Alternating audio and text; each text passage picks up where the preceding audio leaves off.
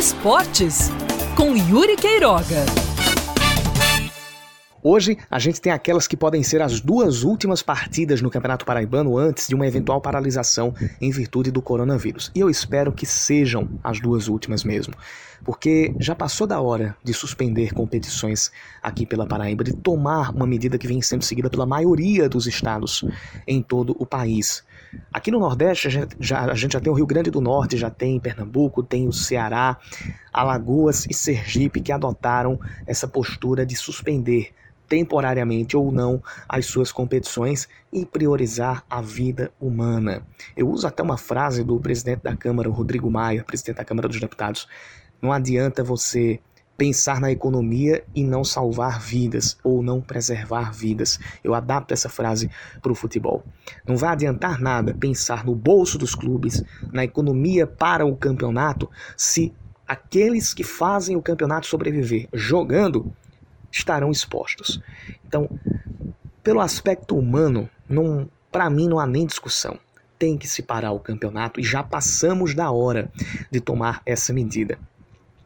E tem que se tomar, por exemplo, o que se faz nos grandes centros. Todos esses estão pegando esse caminho. E todos estão dando a, a oportunidade daqueles que vivem do futebol, que vivem do esporte, se preservarem. Vão manter os seus treinamentos em casa de maneira mais resguardada, mas vão manter os seus treinamentos sim. Vão continuar ligados no esporte e, ao mesmo tempo, preservando a sua integridade física. O que não dá é, em nome de uma economia que não vai ser para todo mundo, vai ser apenas para uns, você sacrificar todos ou a grande maioria que muitas vezes não vai ter o retorno daquele daquela salvação econômica que se projeta em caso de manter competições em meio a todo esse caos que existe Brasil e mundo afora. Hoje à noite, então, tem Botafogo e Souza, 8h15 da noite. Antes, às 3h15 da tarde, tem Esporte Lagoa Seca e Nacional de Patos. A gente já pode ter equipe encaminhando o seu rebaixamento hoje, pode ter time entrando na zona de classificação ou garantindo a sua vaga direto para as semifinais. Mas depois disso, repito, já não é sem tempo, já não é sem hora. Passamos da hora, inclusive, é hora de parar.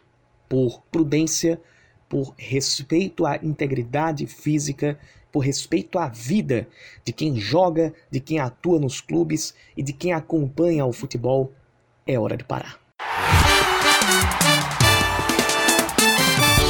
Esportes com Yuri Queiroga.